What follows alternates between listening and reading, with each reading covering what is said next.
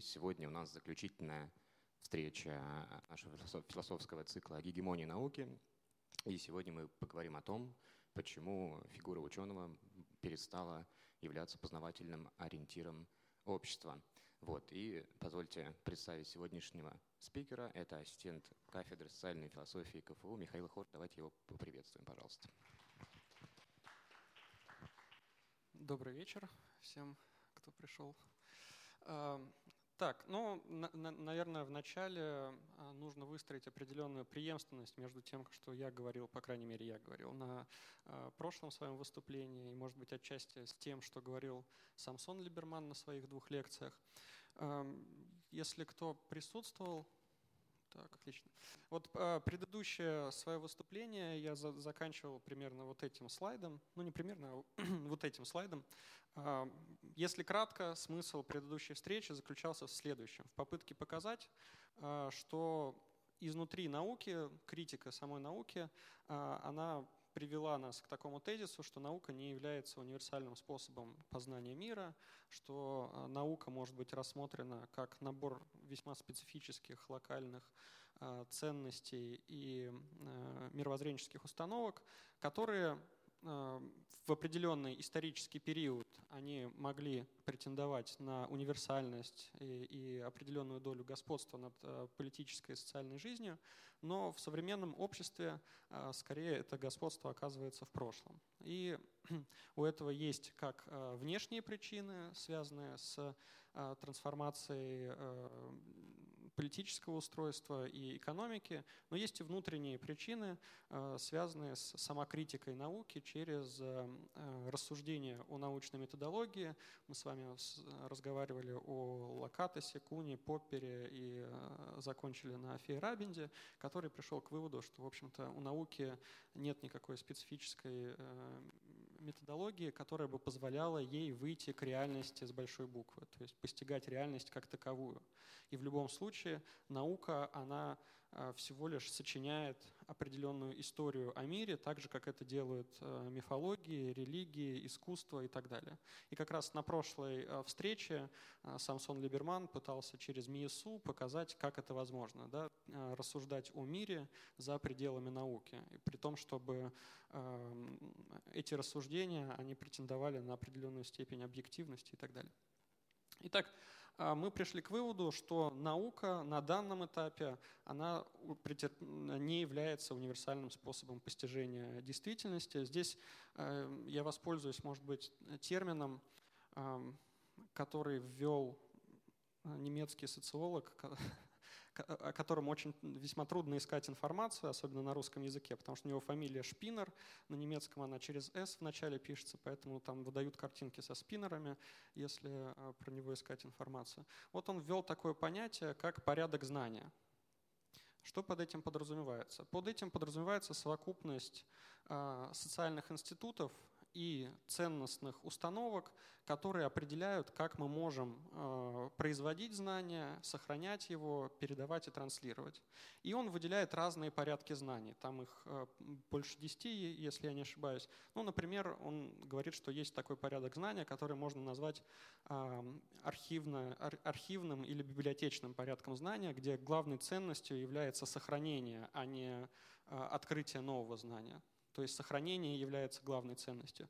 Или, например, есть э, военно-бюрократический порядок знания, где доминирующей ценностью э, является какая-то практическая применимость э, знания, да, и при этом знание, оно может быть засекречено, оно может быть не всеобщим, оно может быть связано с насилием и так далее. И в том числе он выделяет, естественно, такой порядок знания, который им называется академическим порядком знания. Вот этот академический порядок знания по Шпинеру является, такой иде... является идеальным образом того, как должна быть устроена наука в обществе с точки зрения позитивистской философии. Академический порядок знания подразумевает трансляцию следующих ценностей. Знание, оно ценно само по себе – мы должны стремиться к открытию э, нового знания, причем это знание должно быть истинным, оно должно быть надежным, и, соответственно, под это должны быть созданы определенные социальные институты, среди которых э, главное место занимает университет, лаборатория, а также различные редакции научных журналов и так далее.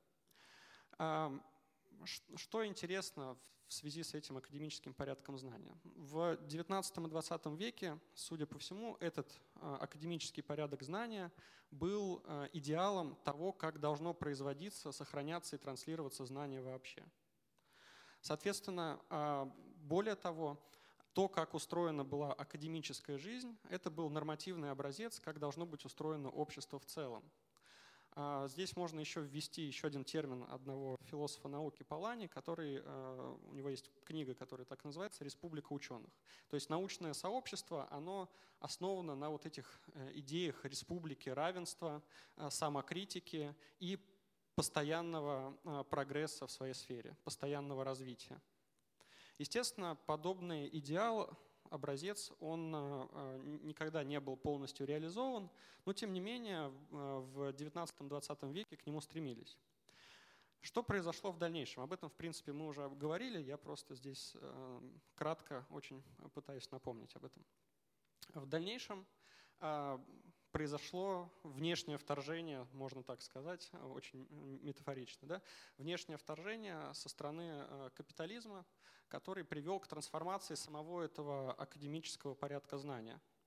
Академия, университет и лаборатория перестали быть нормативным образцом. Они сами стали э, строиться по образцу других э, сфер э, общественной жизни. В частности, сам университет во второй половине XX века начинает перестраиваться по образцу корпорации. И, соответственно, ценности корпорации, они начинают господствовать в самом университете, в академии. А они во многом противоположны тем ценностям, которые декларировались в академическом порядке знания и которые транслировались через сcientистскую э, философию, через позитивизм. В отличие от э, чисто научного вот этого академического порядка знания, академия, она не является никакой республикой ученых она является бюрократической структурой, в которой э, власть принадлежит не э, равноправным профессорам и докторам наук, а э, менеджерам от науки. Таким бюрократам, которые, во-первых, да, что они делают? У них есть две основные функции. Первая функция – это создание иерархий. Эти иерархии необходимы для того, чтобы контролировать, э, естественно, денежные властные потоки и, э, прежде всего, осуществлять э, корпоративный или государственный заказ на технологические научные инновации, научные исследования. Но есть еще один момент, на который меньше обращают внимание. Да? То есть это влияние на академическую жизнь вот со стороны того, мы даем вам деньги, следовательно, мы определяем, кто, чем вы будете заниматься. Это одно влияние бюрократическое. Но второе, не менее важное, оно связано с тем, что бюрократия, она в принципе э, устроена таким образом, что она э, проводит линии демаркации между разными секторами. Бюрократический способ управления, он характеризуется вот постоянным делением на ячейки э, и выстраивание иерархии между этими ячейками. И это приводит в науке, в академии, это приводит к тому, что границы между разными дисциплинами и даже границы внутри одной дисциплины, допустим, там химия, они э, становятся настолько э, сильными, что коммуникация между учеными из разных э, вот этих секторов, которые э, во многом строятся по бюрократическим э, причинам, она оказывается невозможной. Из-за этого научная коммуникация, она перестает быть всеобщей, перестают быть всеобщими ценностями, ценности, которые должны были быть в этом академическом порядке знаний. И, соответственно, академия, университет превращается в корпорацию то есть э, становится подчиненным вот этому какому-то внешнему э, порядку. Да? Ну, можно сказать, э, да, теперь на смену профессору приходит научный менеджер, но что в этом плохого? Вот Палани, например, он, его называют либеральным идеологом науки, он считал, что все равно наука, она остается верна своим ценностям, и э, у, нее, у ученого все время остается возможность заниматься тем, что, чем он действительно хочет. Вот он считал, что когда ученый входит в лабораторию или начинает э, что-то вещать со своей кафедры, читая лекцию, он может отделить свою роль ученого как исследователя или ученого как преподавателя от своей роли ученого как администратора или ученого как эксперта. Но, а, судя по всему, да, ну, а, этот тезис, который у Палани в его книге, э, который я уже называл э, «Республика ученых», она там высказывается, этот тезис в дальнейшем получил название э, тезиса отдельности. То есть, да, у ученых у них есть разные роли, которые они могут на себя применять, но в целом ученый может отделить роли друг от друга. А, соответственно, он может выступать как, только как исследователь, только как администратор, только как эксперт или только как преподаватель. И сам Палани приводит э, несколько тезисов в пользу этого. Но сейчас я к ним чуть позже вернусь. Да? Но э, на современном этапе, судя по всему, э, роль ученого как эксперта не может быть отделена от его роли как исследователя, и более того, роль э, ученого как эксперта оказывается э, основополагающей, более важной, чем его роль в качестве исследователя. Это будет основной тезис э, моего сегодняшнего выступления, и я постараюсь его раскрыть в течение вот своего выступления. Да, ну вот здесь вот цитата, каким-то образом я должен был к ней подойти, я, видимо, не совсем в ту сторону завернул. Да, вот э, фактически да, это из одного исследования, которое проводят э, социологи науки, то есть э, из СТС, да, то есть которые непосредственно приходят в лаборатории и различные университеты и смотрят, что на самом деле делают ученые в своей практической деятельности. Открывается очень много интересного. Оказывается, что ученые сами не подмечают, какое влияние на них оказывают политические и моральные установки извне. Ну, в частности, вот такой резюме в одной из статей говорится о том, что фактически сами ученые временами кажутся болезненно осознающими, что то, что они делают, это не наука в обычном смысле слова, а гибридная деятельность, сочетающая в себе элементы научных доказательств и рассуждений с большими дозами социальных и политических суждений. То есть, э, по крайней мере, э, практические э, эмпирические исследования науки социологические, они показывают, что ученые сами, они не могут э, до конца отделить свою роль э, ученого как исследователя от роли себя как эксперта, преподавателя и так далее. То есть они оказываются все перемешаны, и разграничение здесь довольно условно. Но в чем разница между ролью ученого как исследователя, то есть такая его классическая роль, Э, его атрибутивный признак, возможно. Да? Ученый, который не занимается исследованиями, такое представить невозможно. Можно ли представить ученого, который не является экспертом, не занимается экспертизой? Для того, чтобы это э, ответить на этот вопрос, нам нужно сначала понять, в чем состоит роль ученого как исследователя или э, его познающая роль, и в чем его состоит экспертная роль. Ну, можно выделить следующие линии разграничения – Познание а, вот то, что мы говорили на, предыдущем, а, на предыдущей встрече, а, то, что нам говорит Агюст Конт, э, Поппер и так далее, относительно науки, это вот все справедливо для роли ученого в качестве исследователя. Да, здесь есть ориентация на истину, на независимый поиск нового знания, на открытие. Деятельность свою в качестве исследователя ученый должен подчинять э, целесообразности самого этого исследования, он должен абстрагироваться от э, влияний каких-то политических, моральных и так далее. По крайней мере, так декларируется в позитивистской философии. И он лично должен быть не заинтересован в каком-то исходе своих исследований. Он должен руководствоваться только ценностью самой истины – и даже если какой-то результат, вывод его не удовлетворяет, он должен смело, открыто его признать. Это идеал ученого в качестве исследователя. И много, и много из этого противоречит э, идеалу ученого в качестве эксперта, потому что здесь, в отличие от ориентации на истину, есть ориентация на полезность. Эксперта приглашает общество или государство или корпорация для того, чтобы он Э, через свой когнитивный статус в качестве исследователя мог санкционировать определенную политику, которую будет проводить это общество, государство или корпорация. А, соответственно, его выводы здесь, а, они могут быть полезными для корпорации, общества или государства, а могут быть бесполезными. Если они бесполезны, то, естественно, корпорация его сюда не позовет, и он не сможет реализовать свою функцию в качестве эксперта.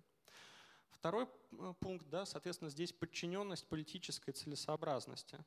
А, потому что если ученый, он руководствуется в качестве, когда ищет, э, исследует что-то, он Э, руководствуется только самим исследованием, логикой самого исследования, то здесь э, для эксперта все время существует какой-то заказ извне. И его мотивация, она связана не с самим исследованием, а с какими-то внешними стимулами. Ну и третье – это моральная ответственность. Э, подразумевается, что эксперт, он наделен не просто когнитивными способностями, но еще и моральным чувством, и он несет ответственность за выводы и э, за приложение той политики, которую он предлагает. Без моральной ответственности, без репутации эксперта быть не может. Репутация – это очень важная вещь для э, эксперта. И эта репутация, в отличие от э, роли исследователя, она основана именно на моральных аспектах.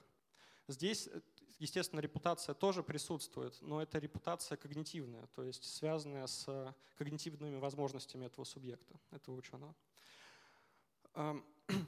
Ну и, соответственно, вот э, Палани, о которого, которого я уже упоминал, он считает, что эти роли они может, могут быть э, разделены. Это называется тезисом отдельности. Роль ученого может быть отделена от э, роли эксперта. Он приводит два основных аргумента в своей книге, почему это так. Первый аргумент заключается в следующем. Вот здесь вот фотография, это не сам Палани, это Бертран Рассел, а, ну, это вот, по-моему, какой-то ведущий BBC, но он очень похож на Палани просто. В Палане приводит следующий пример. Он говорит, вот однажды нас на BBC в 1945 году, а, под конец войны, а, позвали на научную передачу, радиопередачу с Бертраном Расселом. И мы там обсуждали теорию относительности Эйнштейна, всем было очень интересно, э, и ведущий задал нам довольно простой вопрос. А какое может быть практическое применение у теории относительности Эйнштейна? В середине 1945 года об, об этом он спросил. И Палани пишет, что мы тогда, не я, не Бертран Рассел, умнейшие люди своего времени, э, ответить на этот вопрос не смогли. И мы сказали примерно следующее, что теория относительности — это общая концепция мира, того, как мир устроен с, э, точки зрения физики, а какие здесь могут быть э, практические, какое практическое применение у этого всего может быть, мы не знаем.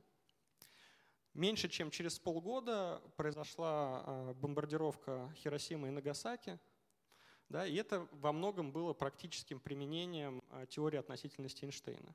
Они, естественно, не могли об этом знать, потому что все эти исследования э, ядерного оружия были засекречены. И Палани задается вопросом, вот мы за полгода с Расселом не могли знать, э, на что может, к чему может привести теория относительности Эйнштейна. А мог ли сам Эйнштейн за десятки лет до 1945 года знать о том, к чему приведет, приведут его открытия? Ну и Палани делает логичный вывод, что нет, конечно. Следовательно, несет ли Эйнштейн ответственность за бомбардировку э, японских городов? Нет, он не может нести ответственности за это, потому что э, последствия его открытия, они слишком отдалены от самого этого открытия. Он их, в принципе, не может предугадать. Поэтому как бы э, он не несет никакой моральной ответственности, следовательно, он руководствуется только вот этой ролью познающего субъекта, только ролью исследователя. Ну и второй тезис э, заключается в том, что э, если мы говорим, что ученый, он должен нести моральную ответственность и быть экспертом в своей области и должен подтверждать этот статус, в том числе через коммуникацию с обществом и с государством, мы оказываем внешнее влияние на сам научный поиск. И это приведет к тому, что э, научный поиск, он будет э, пойдет, если говорить просто, куда-то не туда. Да? Если ученый руководствуется не логикой самой науки, а чем-то другим, то никакого открытия не произойдет научного. Ну, что можно возразить на э, оба этих тезиса Палани? Относительно первого тезиса можно сказать, что да, действительно, наверное, моральная ответственность Эйнштейна непрозрачна в случае с открытием э, ядерного оружия, э, изобретением. Но, тем не менее, э, зачастую ученый непосредственно участвует в проведении какой-то политики. И там он по крайней мере, даже если не осознает всех отдаленных последствий своих э, решений, своих исследований, он должен понимать, для чего вообще в целом осуществляется этот заказ. Если к ученому приходят военные и просят его проводить какие-то исследования, то вполне логично догадаться, для чего эти исследования должны проводиться. А, относительно второго тезиса, что можно сказать. Э, второй тезис, э, он, э, по сути дела, говорит нам о том, что внутрикорпоративные ценности ученых, они стоят выше, чем универсальные общественные ценности. Мы не позволяем ни для какой другой профессии подобного. Ни для одной другой профессии, ни для одной другой корпорации недопустимо, чтобы внутренние ценности этой корпорации были выше, чем ценности общества в целом. А здесь почему-то Палани считает, что общество не может оказывать влияние на деятельность ученого. Тогда это якобы искажает работу самого ученого а, и его научные выводы. И даже если исследование ученого противоречит а, каким-то моральным чувствам граждан, все равно они как бы не должны вторгаться в э, его деятельность.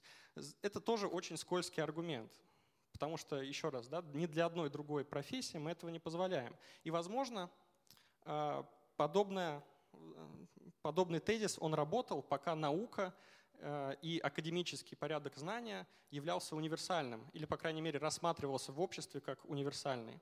Общество стремилось к тому, чтобы оно в целом было устроено по образцу академии. А современное общество, которое скорее характеризуется плюралистическим порядком знания, оно э, стремится э, к большей прозрачности и к тому, что локальные эпистемологические сообщества, они тоже имеют голос, они тоже имеют право на высказывание. А наука, э, научный академический порядок знаний, он стремится к постоянной универсальности, что выражается в принципе объективности научного знания. Да? Вот и только научное знание, оно объективно, то, которое добыто при помощи научного метода. Остальные эпистемологические проекты, они маргинализируются, они оказываются как бы недостойными. Но а, что еще в целом можно возразить про этот тезис отдельности? Почему все-таки роль а, эксперта, она не отдельно, не, не может быть отделена от а, роли исследователя в как бы, личности ученого, если так можно сказать? Дело в том, что если мы обратим внимание на современную практическую деятельность ученых, мы увидим, что сама легитимизация их деятельности в качестве ученых происходит посредством их э, э, деятельности в качестве экспертов. Э, Ученый, чтобы заниматься каким-то исследованием, должен получить финансирование на это исследование. Он может его получить либо от государства, либо от корпораций. Ну, и в том и в другом случае он должен каким-то образом обосновать, почему он должен получить именно эти деньги, почему он достоин этих средств. Когда он будет составлять заявку на грант, он не будет выступать э, в качестве ученого, не в качестве исследователя. Он будет выступать именно в качестве эксперта.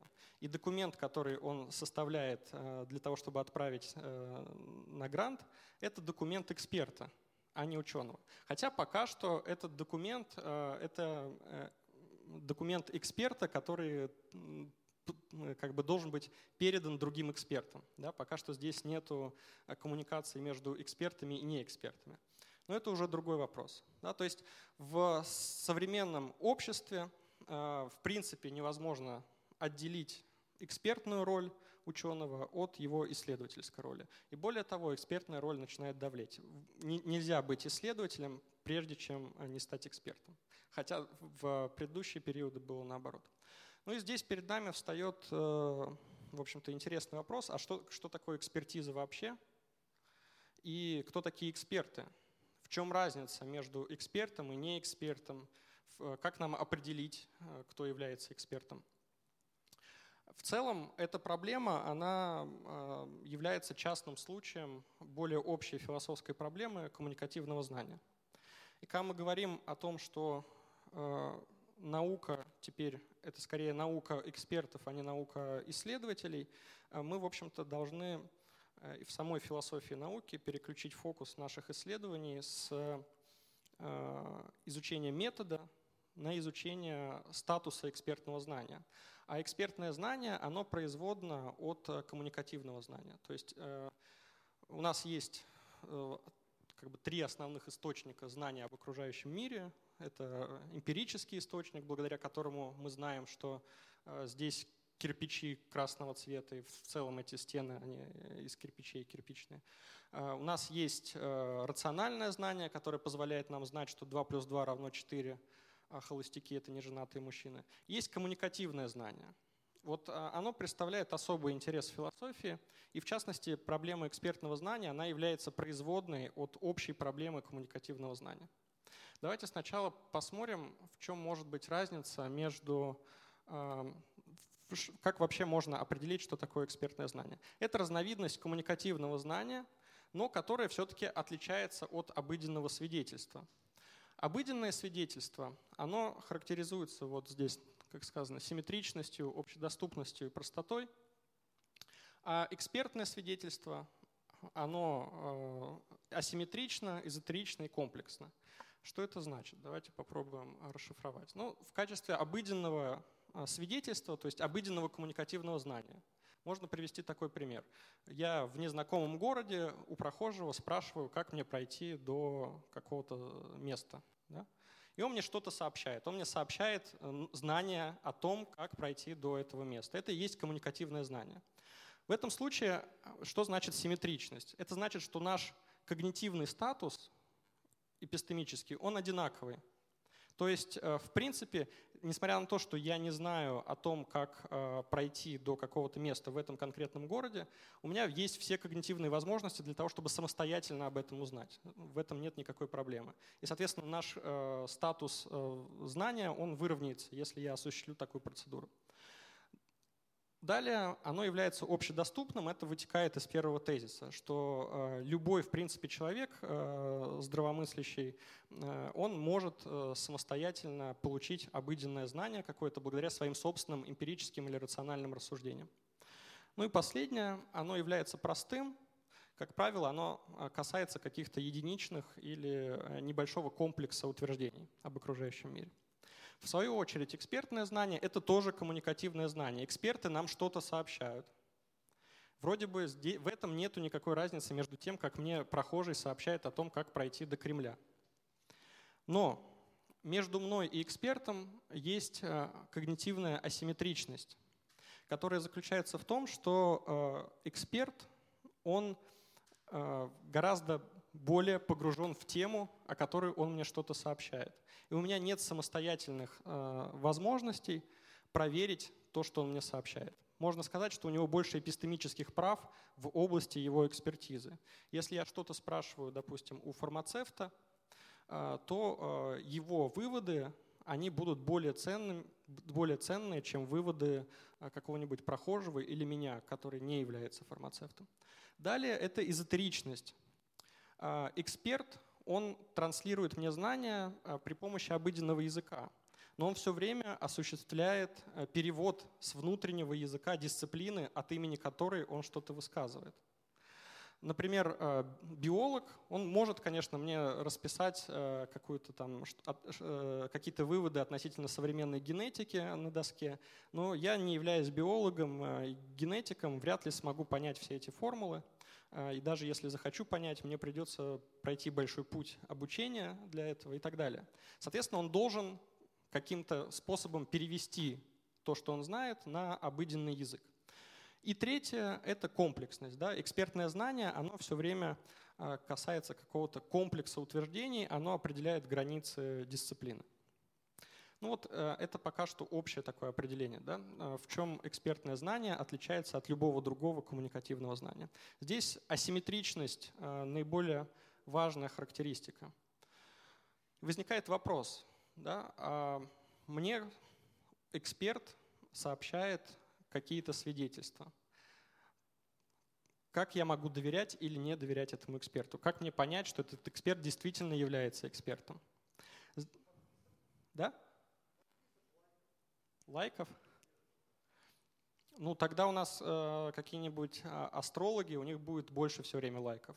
Потому что, кстати, почему у них будет больше лайков с этой точки зрения? Потому что э, у них э, возможность для перевода с, э, на обыденный язык больше, потому что их знание оно ближе к обыденному миру пониманию, э, им проще перевести на обыденный язык чувств и эмоций то, что они сообщают. Поэтому у астролога или гомеопата, у него будет, скорее всего, больше лайков, чем у какого-нибудь э, ученого в узкой области.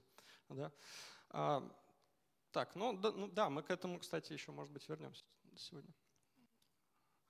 Здесь есть э, две основные позиции философии вообще изначальные, скажем так. Да? Они, их э, современные философы, когда их обсуждают, они отсылают к двум таким важнейшим фигурам в западной философии.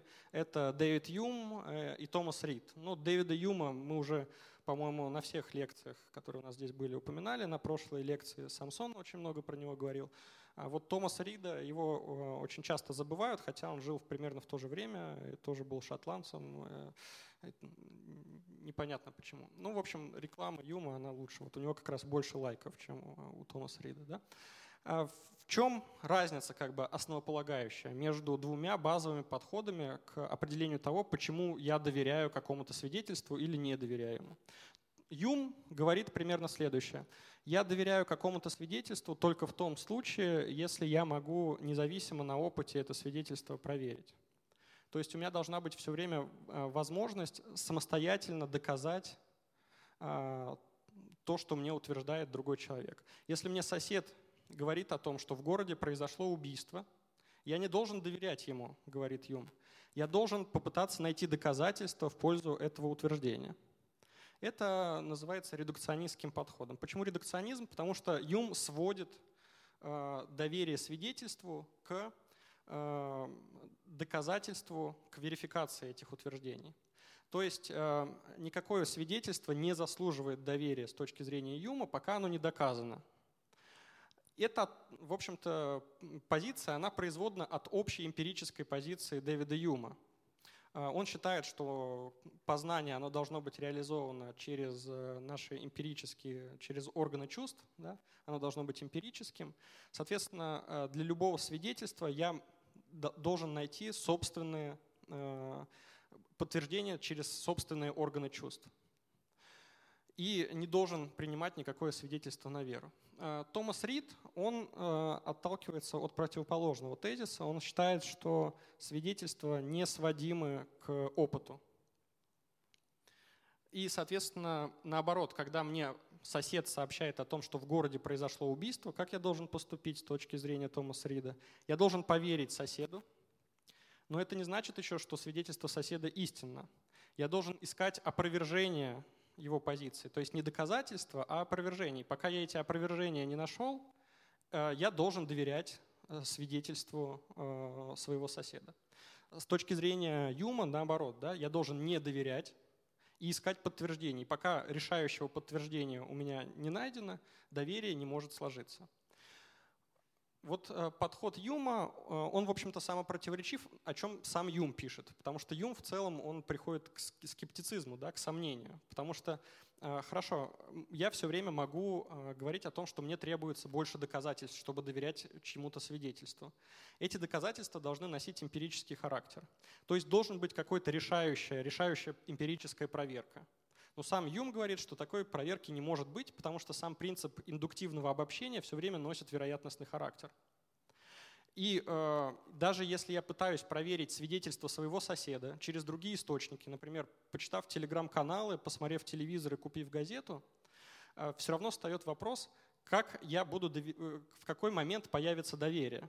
Если оно, оно появляется в тот момент, когда я соотнес э, первое свидетельство и второе и увидел их когерентность, то есть соотнесенность, что они не противоречат друг другу, Нет, потому что второе свидетельство, например, после того, как мне сообщил сосед, оно э, не заслуживает доверия.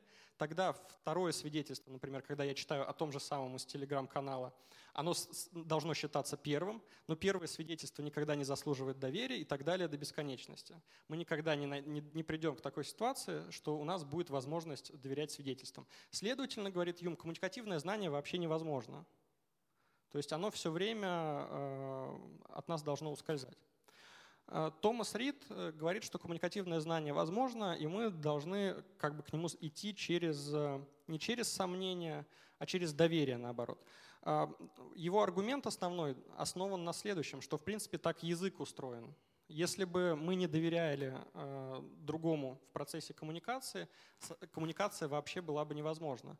Потому что, чтобы коммуникация была возможна, я должен доверять тому, кто мне что-то сообщает, доверять, что его слова как минимум что-то значат. Если я сомневаюсь вообще в том, что у его слов есть значение, коммуникация в целом, естественно, невозможна. Ну и э, те, кто присутствовал на прошлой встрече, они могут заметить, что, в общем-то, а, две основные программы в методологии науки, они во многом производны от э, вот этих рассуждений Юма и Рида о э, сущности коммуникативного знания. Потому что очень условно, но мы можем э, отнести верификационизм э, к Юму и сказать, что верификационистская методология, она связана с вот этой позицией философии.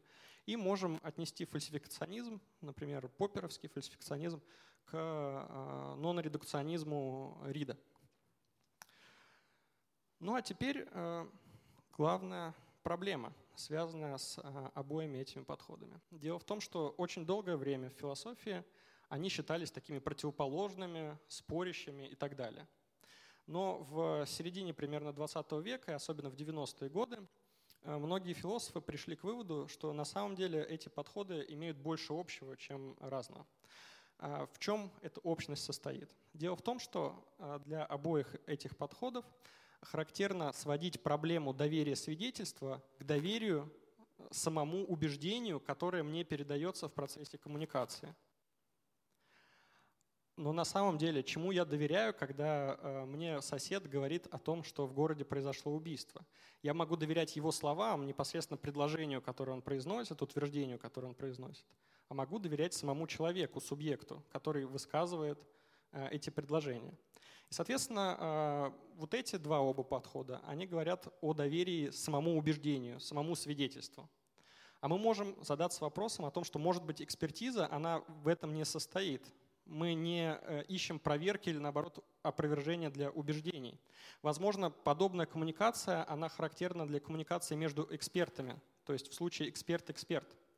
В случае, если э, выстраивается коммуникация между экспертом и неэкспертом, то, что часто называют профаном, да, человеком э, за пределами этой области, там в целом у профана нет возможности ни проверки, ни опровержения утверждений эксперта. У него не хватит никаких э, когнитивных инструментов для этого. У него нет никакой возможности для проверки этих утверждений. И, соответственно, а, проблема доверия э, эксперту, она должна сводиться к доверию самому человеку, который осуществляет экспертизу. Соответственно, возникает э, два более таких противоположных подхода. Первый, вот, о котором мы сказали, это Юм и Рид – да, это, его можно назвать доказательный подход, э, то есть экспертиза, где главным является э, само доказательство, сами убеждения, которые приводятся. С другой стороны, мы можем говорить о добродетельной экспертизе, когда э, речь идет о доверии субъекту экспертизы. Тут встает вопрос, что значит доверять какому-то субъекту экспертизы, что значит доверять субъекту как человеку, а не его убеждениям. Здесь тоже существует два базовых подхода. Я для них отдельный слайд не сделал, просто кратко о них скажу.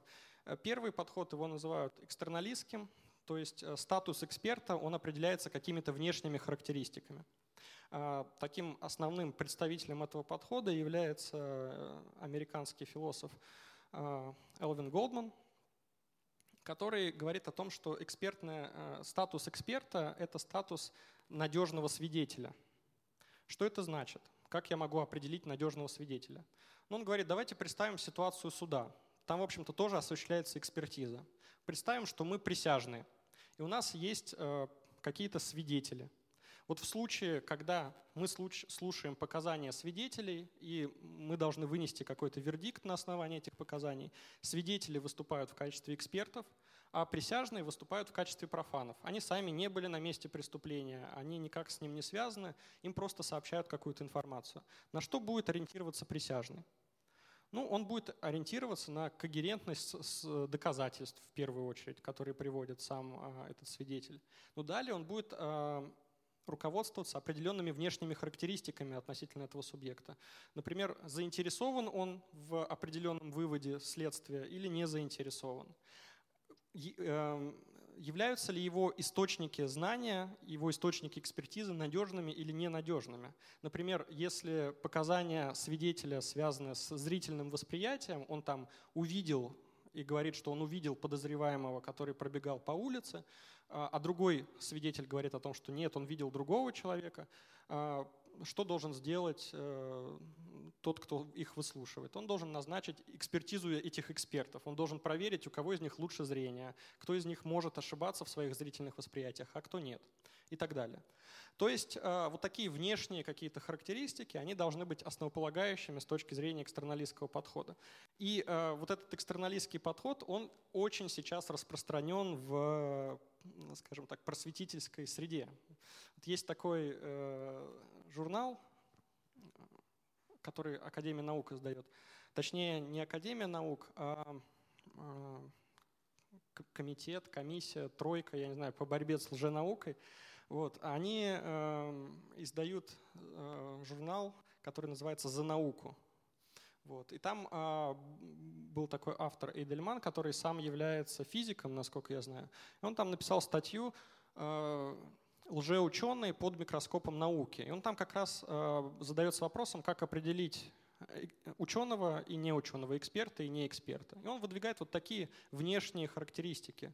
Например, э, там, мы должны проверить, сколько у него публикаций в рецензируемых хороших журналах, сколько его цитируют, вот, уважают ли его другие ученые из этой области, использует ли он общую принятую в этой сфере методологию, Значит, э, использует ли он понятия, которые характерны для этой области? Не заходит ли он в чужие сферы и не высказывает ли там псевдокомпетентных утверждений и так далее? Это все внешние характеристики, статусные характеристики. Да? Есть ли у него значит, академическая должность? Вот он э, академик, а он э, просто доцент.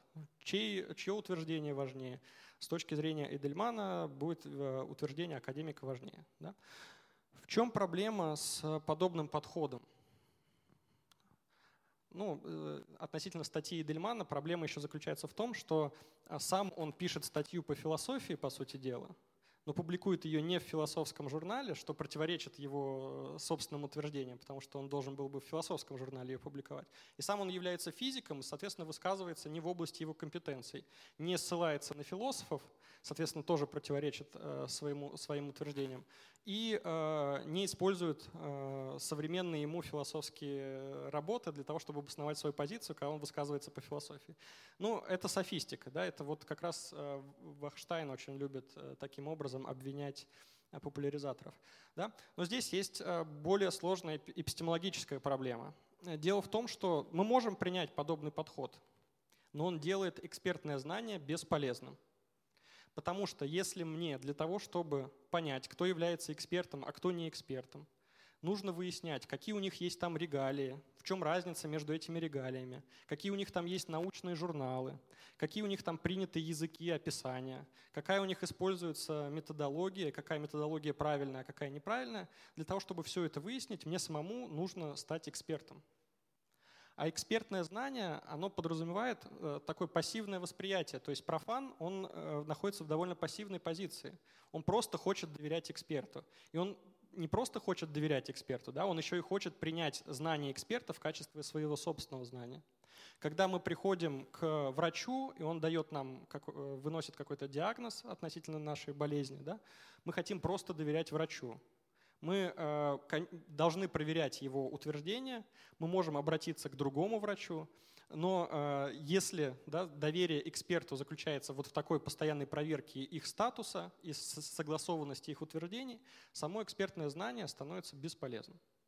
Поэтому, по крайней мере, как мне кажется, более адекватным ответом относительно сущности экспертного знания является интерналистская позиция. Интерналистская позиция, она говорит нам о том, что э, основополагающими являются при оценке статуса эксперта не его внешние атрибуты, а, а его моральные характеристики, которые должны в определенной степени совпадать с моей собственной моральной чувствительностью. То есть э, эксперт, он должен быть открыт к моим моральным установкам, а я должен быть открыт к его моральным установкам. И это э, немного другая позиция. Наука сейчас — это а, а, лишь одно из эпистемических сообществ. И таких сообществ множество. И мы обращаемся к ученым в качестве не главного арбитра в спорах, а в качестве одного из. И это э, как раз основная позиция. И при такой коммуникации ученый, он не должен настаивать э, на своей правоте во всех возможных случаях. Он должен понимать, из чего исходят, может быть, противоположные установки, моральные, или, моральные этические или эмоциональные даже, того, кому он сообщает определенное свидетельство. Может быть, эта точка зрения пока что не очень понятна, я сейчас попытаюсь ее прояснить на нескольких примерах. Вообще, в целом, это явление сейчас, о котором я буду говорить, оно называется контрэкспертизой. Что это такое? Мы все знаем про лжеэкспертов, мы все знаем про псевдоэкспертов, и мы знаем про людей, которые Э, там, э, являются лжеучеными, мракобесами и так далее, как там говорят, ну, по крайней мере, просветители. И в чем проблема разногласий между лжеэкспертом и э, экспертом, ученым, допустим? Это разногласие по поводу фактов – но в случае, когда у нас есть разные эпистемические сообщества, разногласия не всегда происходят по поводу фактов. И чаще всего они происходят не по поводу фактов. Людей, которые верят в то, что Земля плоская, в том, что э, существуют какие-то там э, тонкие материи и так далее, их подавляющее меньшинство. И э, большое количество людей, которых э, ученые или эксперты могут назвать лжеэкспертами и псевдоучеными, так оценочно, они на самом деле не спорят с научными фактами. Они чаще спорят с интерпретацией этих фактов. И они спорят с интерпретацией этих фактов в том случае, когда эта интерпретация расходится с их личным феноменологическим опытом, внутренним опытом прежде всего связанным с моральной чувствительностью. Теперь парочку примеров, которые покажут, о чем здесь идет речь. Вот э, здесь это фотография из моей квартиры. Вот здесь э, сидит женщина из Роспотребнадзора с прибором. Этот прибор э, нужен для измерения вредных, э, количества вредных веществ в воздухе. Вот я обратился в Роспотребнадзор, потому что в 12 метрах от моего окна располагается ларек э, «Шаурма-24», у которого труба с дымом направлена в сторону моего окна как раз и летом, когда жарко на улице. У меня, естественно, окно открыто. И вместо того, чтобы дышать свежим воздухом, когда я готовлю лекцию по философии в смене, я вынужден дышать дымом от костра, по сути дела. Да? Я написал несколько обращений в Роспотребнадзор, потому что что такое Роспотребнадзор? Это экспертная государственная инстанция. И она в своей деятельности ориентируется на научную методологию – и здесь наука выступает в качестве как раз такого арбитра, по крайней мере, должна выступать в качестве такого арбитра. Ну вот, э, а, были произведены измерения, очень долго, там, почти час э, женщина сидела, записывала какие-то там вещи, э, эти показания приборов. После этого они в лаборатории еще две недели все это проверяли и прислали мне вот такое письмо, в котором говорится о том, что вредных примесей, превышения количества там, вредных веществ в воздухе не обнаружено, значит все хорошо. В чем здесь проблема? В том, что это заключение, это интерпретация факта, да, произошло, произошло какое-то событие, факт. В воздухе пахнет костром, много дыма. У меня слезятся глаза, я не могу сосредоточиться в своей работе. Качество моей жизни значительно ухудшилось в этот момент. Я обращаюсь к арбитру, чтобы он разрешил наш спор с этим владельцем шаурмы 24. И мне, ссылаясь на приборы, говорят о том, что приборы сообщают истину относительно положения дел. А мой нос в этом случае, да, и мои глаза, которые слезятся, они не имеют значения. И это, э, не знаю, как для вас, но мне кажется, что это большая проблема. И это именно эпистемическая проблема. Потому что в этом случае эксперты не могут решить э, реальной проблемы, которая сложилась. Качество моей жизни уже ухудшилось. И я ведь не спорю с тем, что этот прибор действительно может выяснить количество вредных примесей в воздухе. Я доверяю науке. Я не спорю с тем, что экспертиза была произведена по всем правилам. Но я а, не согласен с тем, что интерпретация выводов этого прибора дает а, истинную информацию о произошедшем событии. Не, я не выступаю против науки, боже упаси. Но здесь может а, да, показаться, что это просто какой-то взбрендивший ассистент кафедры социальной философии пишет постоянно, в общем, эти жалобы во все инстанции. Я действительно пишу жалобы во все инстанции, ну и что. А, но вот здесь э, есть еще один пример. Я не знал, тут 18 плюс лекции или нет, я некоторые слова это э, замазал. Поэтому. Вот в 2019 году там в Саранске, в городе Саранске есть какая-то проблема с ливневками, с канализацией и так далее. В центре города у них часто пахнет фекалиями. Вот э, в городское издание, уже не выдержав, опубликовало вот статью с подобным заголовком. А в социальных сетях, где эта статья была, ссылка на нее опубликована, пришел представитель администрации города и сообщил следующее. Мы произвели замеры при помощи объективных приборов и э, пришли к выводу, что никаких вредных веществ в воздухе нету. И более того, они, они же ведь сами люди тоже, они запах чувствуют. Они пишут, что вот есть органолептические свойства, запах может чувствоваться, но это еще не значит, что он вам вредит. Но проблема заключается в том, что сам по себе этот запах, его наличие, это уже снижение моего качества жизни. И ссылка здесь на экспертное исследование, оно не может просто так решить мою проблему. Вот, и здесь э, да, э, как раз люди отвечают. Здесь, опять же, нету спора относительно фактов, нету спора относительно самой науки. Э, вот этот человек, который ответил, он доверяет науке но он э, не доверяет интерпретации этих выводов. А почему а, эта интерпретация, почему он не доверяет этой интерпретации? Потому что а, экспертное сообщество в данном случае и в данном случае, в обоих случаях, в обоих случаях Роспотребнадзор. А в обоих случаях Роспотребнадзор, он руководствуется исключительно доказательной экспертизой. То есть для него есть э, вот э, подтверждение юмовское при помощи надежных приборов. Эти, если вы спорите с этими приборами, то вы как бы спорите с наукой. А как должно быть э, устроено, по крайней мере, с интерналистской точки зрения, с точки зрения э, добродетельной экспертизы? Эксперт, он должен довериться моему феноменологическому опыту, в том числе, или феноменологическому опыту того сообщества, которое заявляет о проблеме. Как в случае с Саранском, это все жители города Саранска, например. Да? В том числе сами эти эксперты как граждане, а не как эксперты.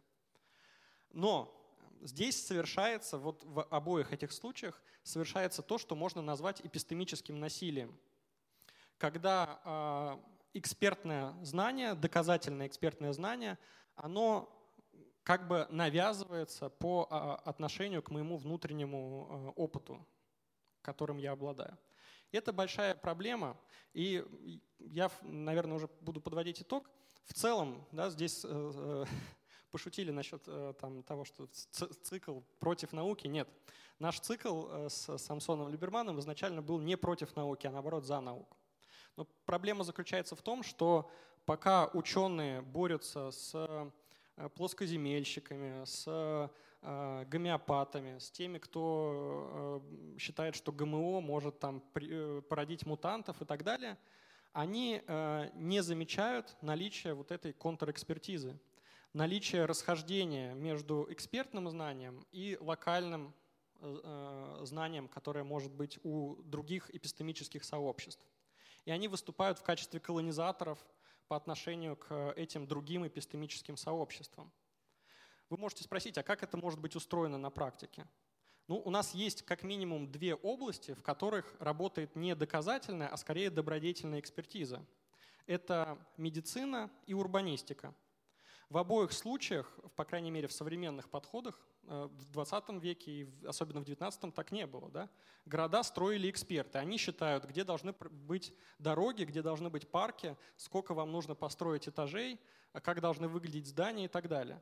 Но зачастую то, как э, считает эксперт, должен выглядеть парк, э, он не согласуется с тем, как э, жители видят себе этот парк. И современные урбанисты поняли, что качество жизни оно будет повышено только в том случае, когда они дойдут до компромисса. А это значит, что им нужно ограничить свою экспертизу, свое экспертное мнение и снизойти до профанов и осуществить экспертизу через доверие. Им нужно довериться, что вот это локальное сообщество, оно лучше знает, как должен быть устроен парк. Хотя локальное сообщество тоже должно проявить добродетель и понять, что эксперты могут, э, естественно, э, сообщить что-то важное относительно того, как этот парк может быть устроен. И тем более подобная экспертиза, она сейчас э, осуществляется в медицине. Потому что здесь дело идет непосредственно о моей телесности, о моем «я». Если вам врач сообщает, что он хочет совершить определенную процедуру, и она, по его мнению, будет полезна, в любом случае последнее слово все время остается за вами.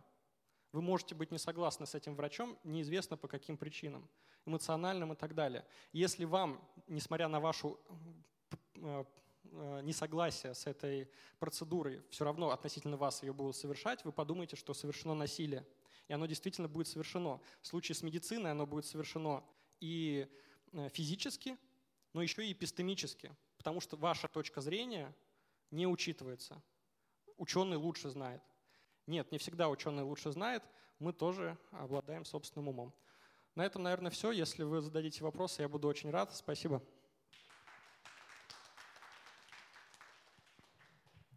А кого все-таки можно считать экспертом, а кого не экспертом? Вот этот момент не очень был понятен. А, смотрите, а, этот вопрос, он все время должен, быть, э, должен решаться в контексте. А, вот э, как раз, может быть, я это не очень четко проговорил, да, никакие э, критерии надежности, внешние критерии без контекста, они не будут работать. Если вам говорят, что вот этот врач, он академик, он провел столько-то успешных операций и так далее, и он говорит, что вам нужно лечиться таким-то образом, а вы почему-то боитесь, сомневаетесь и не хотите лечиться подобным образом, если даже подобный академик, величина науки, Э, будет через силу совершать в отношении вас какие-то медицинские манипуляции, вы будете против. Соответственно, э, эксперты да, должны определяться в процессе коммуникации между теми, кто признается в качестве экспертов э, по экстерналистским критериям, о которых мы говорили, но да, они должны определяться в процессе коммуникации с контрэкспертами, с вот этими людьми, которые от локальных сообществ говорят. Например, от жителей Саранска выступают с обращением к Роспотребнадзору о том, что в городе неприятно пахнет. И если они признают того, кто из Роспотребнадзора с ними коммуницирует в качестве экспертов, только в этом случае согласие может быть достигнуто. Да, то есть здесь два аспекта. Кого не эксперты признают в качестве экспертов, и кого эксперты признают в качестве экспертов. Вторая проблема, она не является сложной, там э, все понятнее. Да, э, там есть внутренние критерии. А дальше уже вот э, экспертное сообщество, оно выдвигает да, своего человека в качестве стороны конфликта или в стороны обсуждения, лучше говорить. Да? И должен быть контрэксперт от локального сообщества. В случае с медициной контрэкспертом является каждый из нас, кто обращается к врачу, который тоже имеет свое эпистемическое право выражать точку зрения. И она должна обсуждаться, а не навязываться. Да, то есть эксперты возникают в процессе коммуникации. Нету никакого э, однозначного статуса эксперта, э, который бы определила Академия наук. И количество публикаций ни о чем не говорит. У человека может быть 150 публикаций в Скопусе, а, а он а, будет э, реализовывать какую-то политику, которая абсолютно противоречит э, интересам какого-то локального эпистемического сообщества, и они не будут признавать его в качестве эксперта. И в этот момент возникнет вот эта вражда между экспертами и профанами. И обесценивание в целом а, экспертного знания. Ну, я, я здесь специально не стал упоминать, естественно, коронавирус и так далее, потому что было бы, наверное, много споров э, и обсуждений. Но в целом, да, а, проблема, если кратко, не будем ее подробно касаться, почему там в России сложилась определенная ситуация с вакцинацией и недоверие экспертам. Потому что они вот действуют как э, чиновники из Роспотребнадзора. У нас есть приборы, у нас есть статьи в Ланцете, нас не интересует чужое мнение. Мы за науку, вы, вы значит, мракобесы, вы, значит, э, гомеопаты и так далее. Не обязательно быть гомеопатом, чтобы сомневаться в экспертном статусе э, какого-нибудь э, человека. Да? Это еще не значит, что вы спорите с фактами. А, здравствуйте, Григорий Степан меня зовут. У меня такой вопрос. Вы привели пример а, с шаурмятней у вас под окном. Дым шаурмы портит вам качество жизни. Да. Но если Роспотребнадзор Уже нет закрыть э, шаурму, то это испортит качество жизни владельца шаурмы. Угу. Вот, и возникает такой этический вопрос. Вы могли бы высказать свое экспертное мнение, как философа, как следует этот вопрос решать в общем случае? Ну, смотрите, конкретно относительно этого, выражаясь модно, кейса – Относительно этого кейса можно сказать, что э, моей целью, естественно, не было, чтобы закрылась э, шау, шау, ларек с шаурмой. Там студенты едят, э, могут травиться и так далее. Это их право. Я не против того, чтобы человек на этом зарабатывал.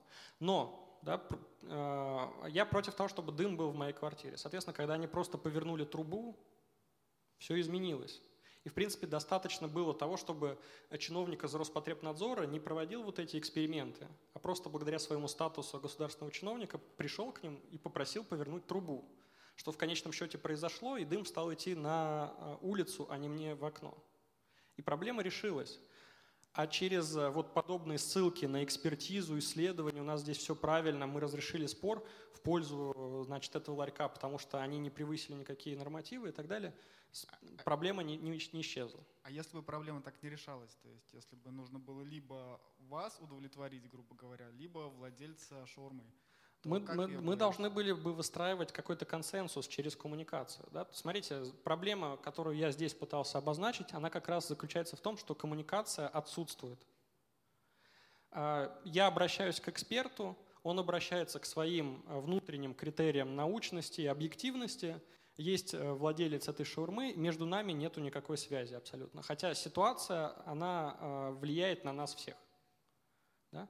И должна быть возникнуть ситуация коммуникации. Что должен сделать эксперт, который хочет решить проблему, а не написать отписку? Он должен взять меня за руку, пойти в этот ларек с шаурмой, встретиться там с владельцем и обсудить э, сложившуюся проблему в нормальном тоне и найти какой-то выход, который всех удовлетворит. Если этот выход не находится, то э, нужно пытаться проводить какие-то дальнейшие исследования, которые, может быть, нам подскажут, какой выход вообще возможен из этой ситуации. То есть, например, очевидно, что если кроме меня еще есть 10 квартир, которым это тоже мешает, то моя эпистемическая позиция здесь снижение качества жизни для 10 человек, это, наверное, э, хуже, чем прибыль для одного человека, допустим. Здравствуйте, я тоже хотел бы задать вопрос. А, какова а, область применения вот экспертизы и контрэкспертизы? То есть мне на данный момент кажется, что все-таки, когда мы а, принимаем какие-то решения да, ситуационного характера, данные методики могут быть применены. А если мы решаем вопросы всеобщего характера, познания, там, чья модель верна, Спиноза, например, или Лейбница, то на основании консенсуса такие вопросы не решаются. Или вот по, по, по области применения вы можете подробнее, может, так сказать? Ну, одно дело мировоззренческий вопрос. Они, естественно, не решаются через такой консенсус, хотя все равно через публичное обсуждение мы можем избежать, по крайней мере, физической вражды. Поэтому в любом случае коммуникация, она позволяет здесь э, преодолеть отчуждение между разными странами. В случае с наукой, как это может работать? Да, здесь довольно конкретные вещи вот были названы, потому что они просто очень яркие, красивые, интересные. В случае с наукой, вот э, есть, например, Российский научный фонд, э, который там каждый год тратит э, десятки, может быть, сотни миллиардов рублей на научные исследования. Каждый год там определяются направления этих исследований. Вы знаете эти направления исследований? Общественность знает в целом направление этих исследований? Наверное, можно узнать. Но что нельзя узнать? То, почему кто-то выбрал это в качестве направления исследования. То есть общественность, вроде ради которой э, реализуются эти научные программы, она вообще не знает, а почему. Почему мы тратим деньги, например, там, на исследование генома, а не тратим деньги на исследование, я не знаю, темной материи в этом году. Чем это, чем это руководствуется? И в этот момент э, эксперты должны выйти к сообществу э, и вступить в коммуникацию. И они зачастую этого не делают. В этом как раз была, была бы очень важная роль э, просветительства и просвещения. Не в борьбе с какими-то псевдо-лжеучеными или гомеопатами. Ну это смешно просто, бороться с гомеопатами в 21 веке. Это еще смешнее, чем быть гомеопатом. Да? А, бороться с гомеопатами. А, как раз задача должна состоять в разъяснении, вот в переводе с эзотерического языка на обыденный язык того, чем мы занимаемся, как это может вам помочь. И в случае, если вы считаете, что это вам как-то навредит, мы должны учесть вашу позицию, выслушать ее и принять э, в качестве важного тезиса меня просто комментарий по поводу РНФ. Там есть э, перечень приоритетных направлений. То есть на самом деле это можно загуглить, и он определяется правительством Российской Федерации. То есть просто мне как изнутри ученому понятно, почему эти. Ну да. Да, а вот э, общественности, не, конечно, непонятно. А так, в принципе, это можно восстановить, но надо провести там пару дней гуглить, вот, чтобы понять. Вот, да, это почему. понятно. Ну, там анонимные эксперты, они определяют направление, Потом а, анонимные эксперты выбирают, а, какие конкретные исследования подходят под эти направления. Аноним на анониме, а, и в итоге что происходит? В итоге происходит то, что люди в лучшем случае о науке знают по учебнику физики за седьмой класс, и то очень фрагментарно. Э, у меня вопрос про фана. Э, ну, каждый день или очень часто мы сталкиваемся с множеством высказываний в кавычках экспертов в СМИ, например, да, в публикациях различного рода. А есть ли у вас видение или какие-то советы, лайфхак, да, вот как нам быть э, там, рядовым э, участникам аудитории, как отличить э, экспертное знание от неэкспертного, экспертов от лжеэкспертов? То есть буквально существуют ли те же самые примеры, которые вы приводили, когда скажем, а, там, сторонники гомеопатии, мне кажется, они гораздо более открыты, да, и как раз они вот налаживают коммуникацию. Или те люди, которые утверждают, что ВИЧ не существует, вот они как раз прекрасно выходят к аудитории. Да, да. Собственно, вопрос, как быть нам, да, людям, не обладающим специализированными знаниями в той или иной области. Спасибо. Да, спасибо. Это вот важный вопрос. А вообще, в целом, вот это понятие контрэкспертизы, оно было недавно только появилось, вот в 19-18 годы. Вышел э, номер журнала э, Science as Culture – полностью посвященный контрэкспертизе. Там огромное количество примеров, как в разных странах вот эта контрэкспертиза она проводится. Да? Ну, мне кажется, а, ответ на ваш вопрос, он а, уже в самом вопросе как-то заложен. То есть вот давайте разберем случаи с, там, с гомеопатами, борцами с ВИЧ и так далее. То есть наоборот, теми, кто не, не верит в ВИЧ. Да? Вы правильно совершенно сказали, что они более открыты они открыты к чему? Они открыты к локальным сообществам, к простым людям, и они говорят на понятном с ними языке. Ну и, соответственно, если люди доверяют простому языку и теми, кто, кто приходит к ним ради их блага, по крайней мере, говорит о их благе, значит, э, и ученым следует поступать таким же образом. И ученые все равно оказываются в более сильной позиции, потому что, как я уже сказал, спорить по поводу фактов э, может лишь очень незначительное количество людей. Большинство людей доверяют научным фактам и доверяют э, самому научному исследованию принципе, здесь даже школьное образование справляется с тем, чтобы вот эту как фрагментарную сcientистскую картину мира а, каким-то образом а, предоставить для человека. Но человек начинает не доверять науке в тот момент, когда интерпретации ученого, который выступает в качестве эксперта, начинают расходиться с его собственными интересами. Соответственно, как распознать эксперта э, вот в такой парадигме добродетельной экспертизы? Мне кажется, что э, мы должны попытаться выяснить, есть ли корреляция между, собственно, экспертной позицией, какой-то научной позицией, от которой говорит этот человек, и нашими интересами. То есть, если этот человек, который выступает в качестве эксперта, мы видим, что он преследует прежде всего свои собственные интересы, то он не является добродетельным субъектом, и он точно не может быть экспертом, даже э, если он обладает специфическими знаниями или не обладает. Это уже ставит на нем крест в качестве эксперта. А, а, а вторая проверка, я все-таки э, говорил, что я не отказываюсь полностью от экстерналистского критерия, да, какие-то внешние проявления экспертности, они тоже должны присутствовать, но после а, вот этой добродетельной оценки субъекта, с которым мы коммуницируем. А, соответственно, здесь как бы должно быть взаимное движение. Не только мы должны а, распознавать экспертов, но сами эксперты добродетельные, они должны хотеть проявиться.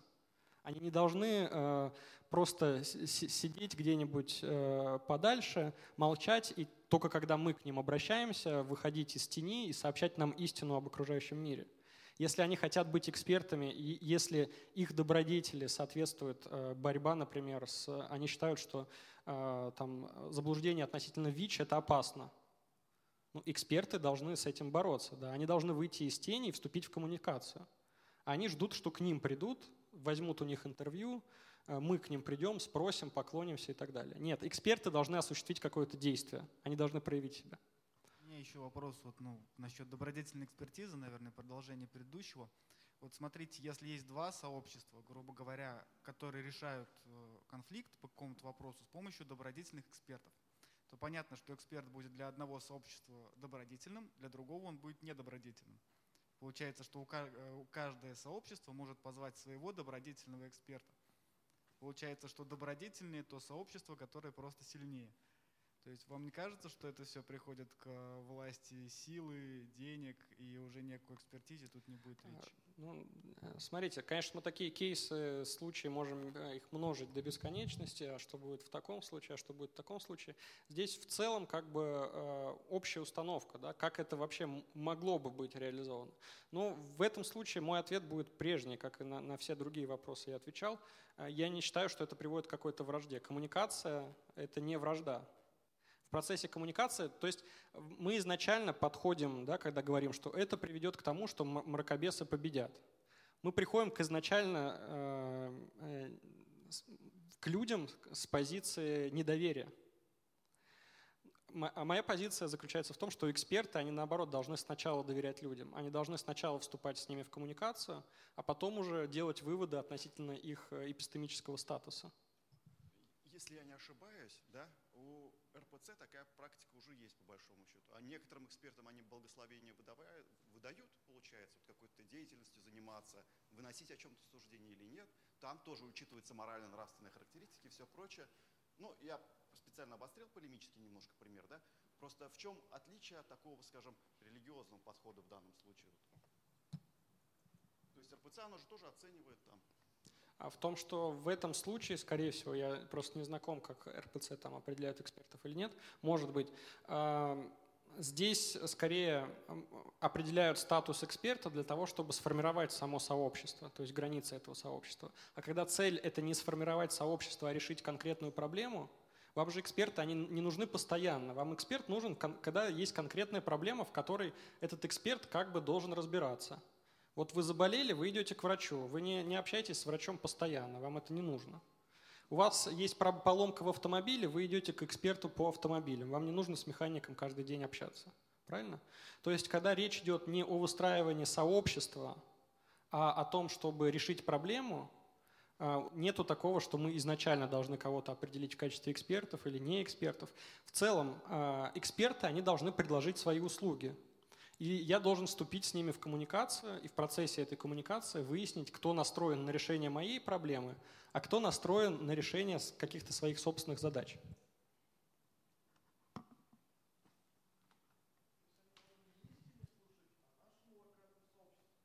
Они должны служить эпистемическому благу, да. Истина не является благом. Благом является эпистеми... Э, благая эпистемическая жизнь. Само эпистемическое благо является благом. Э, истина благом не является. Так же, как, э, там, я не знаю,